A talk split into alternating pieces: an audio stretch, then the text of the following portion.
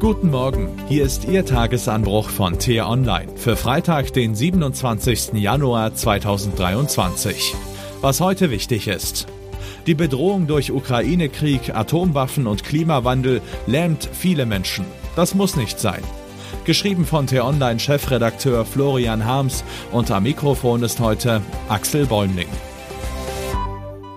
Es ist kurz vor zwölf. 90 Sekunden, um genau zu sein. So nah stehen wir vor dem Weltuntergang, zumindest wenn wir den Wissenschaftlern des Bulletin of Atomic Sciences glauben.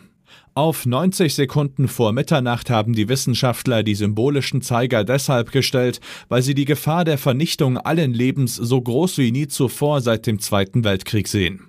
Vier Gründe führen sie dafür an. Die Gefahr eines Atomkriegs zwischen Russland und dem Westen ist aufgrund des Ukraine-Konflikts größer geworden. Die Klimakrise verschlechtert die Lebensbedingungen auf dem Planeten rapide. Durch die Erderhitzung und die Überbevölkerung steigt die Bedrohung durch Pandemien. Der Mensch droht die Kontrolle über selbst entwickelte Technologien wie die künstliche Intelligenz zu verlieren. Betrachtet man diese Liste, kann man in Gedanken schnell bei jedem Punkt ein Häkchen machen. Tatsächlich ist die vielbeschworene Politkrise oder Multikrise längst zum Normalzustand geworden. Täglich ereilt uns eine neue Hiobsbotschaft, irgendwas ist ja immer. Kaum verwunderlich, dass sich angesichts der prekären Weltlage viele Menschen vor dem Gau fürchten, seien es nun Putins Atomwaffen, schmelzende Gletscher oder die Algorithmen von Egomanen wie Musk oder Zuckerberg. Wir leben auf einem Vulkan und wir haben es selbst in der Hand, ob wir ihn ausbrechen lassen oder nicht. Nachdem wir nun das Armageddon beschworen haben, ist es höchste Zeit für einen Kaffee und einen Lichtblick. Oft nehmen die Dinge trotz kollektiver Cassandra-Rufe einen erstaunlich positiven Verlauf. Um das zu verstehen, genügt schon ein Blick auf die vergangenen Tage. Denn dort finden wir, versteckt zwischen den Überschriften zum Panzerstreit und anderen Dramen, eine Menge Nachrichten, die unser Gemüt auffällen können. Entgegen allen drastischen Prognosen ist die deutsche Wirtschaft durch die Folgen des Ukraine-Kriegs nicht abgeschmiert, sondern dürfte nun sogar wachsen. Aus dem ersehnten Post-Corona-Aufschwung könnte doch noch etwas werden. Vor einem Dreivierteljahr hätte es kaum jemand für möglich gehalten, doch tatsächlich sind die Gasspeicher auch jetzt im Winter gut gefüllt. Das Notfallmanagement der Bundesregierung wirkt. Wir lassen uns von Putin nicht erpressen. Die Strom- und Gaspreise sind zwar hoch, laufen aber nicht völlig aus dem Ruder. Schon sorgen erste Anbieter mit Preissenkungen für Schlagzeilen. Dank neuer EU-Vorschriften können deutsche Behörden den Windradausbau nun endlich beschleunigen.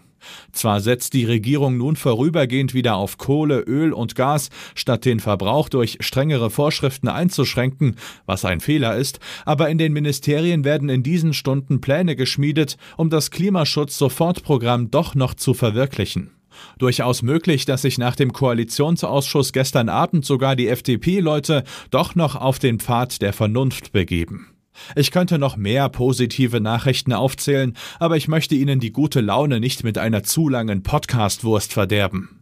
Nur noch ein letzter Gedanke. Gern auch für die Wissenschaftler von der Weltuntergangsuhr. Wem es wie dem Homo sapiens gelungen ist, sich seit rund 200.000 Jahren mehr oder weniger konstant vorwärts zu entwickeln, sollte in der Lage sein, selbst die gefährlichste Multikrise zu meistern. Wir müssen es nur wirklich wollen und entschlossen handeln. Deshalb nehmen wir die 90-Sekunden-Warnung gern als Ansporn, uns noch stärker für Frieden, Vernunft und eine intakte Welt einzusetzen. Aber entmutigen lassen wir uns nicht. Was heute wichtig ist.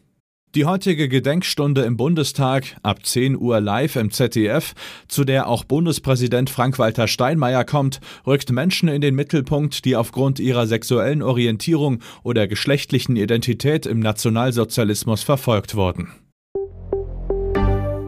Die Bluttat in einem Regionalzug zwischen Kiel und Hamburg erschüttert Millionen Menschen. Es drängt sich der Verdacht auf, dieses Verbrechen hätte womöglich verhindert werden können, hätten alle zuvor beteiligten Behörden sorgfältiger zusammengearbeitet. Und was ich Ihnen heute insbesondere empfehle, bei uns nachzulesen, ist es maßlos, wenn der ukrainische Präsident jetzt auch noch um Kampfjets bittet? Nein, sagt die Politikwissenschaftlerin Claudia Major im Interview mit meinem Kollegen Tim Kummert. Den Link dazu finden Sie in den Show Notes und alle anderen Nachrichten gibt es auf t-online.de oder in unserer App. Das war der T-Online Tagesanbruch, produziert vom Podcast Radio Detektor FM. In unserer Wochenendausgabe diskutieren wir über das Tempolimit. Würde das wirklich was fürs Klima bringen oder ist das nur ein Tropfen auf den heißen Stein? Die Folge gibt es exklusiv zum Hören schon heute Abend überall, wo es Podcasts gibt. Vielen Dank und tschüss. Ich wünsche Ihnen einen schönen Tag. Ihr Florian Harms.